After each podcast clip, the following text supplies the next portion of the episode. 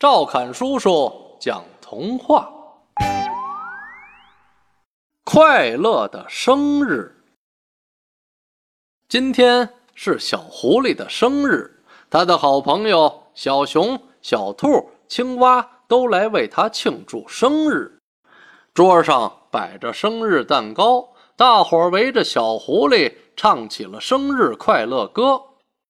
看着香甜的蛋糕，小狐狸。可想吃了。这时，小狐狸突然想起自己生病时，小熊一直在无微不至地照顾自己；自己遇到不会做的题，小兔子一直给自己耐心地讲解；下雨时自己忘了带伞，青蛙毫不犹豫地把伞借给自己。小狐狸心想：“这好吃的蛋糕，我应该和朋友们一起分享啊！”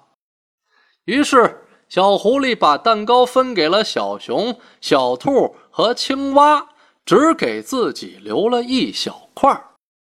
谢谢，下次我们的生日你也一定要来哦！大家说道。大家一起唱着、跳着。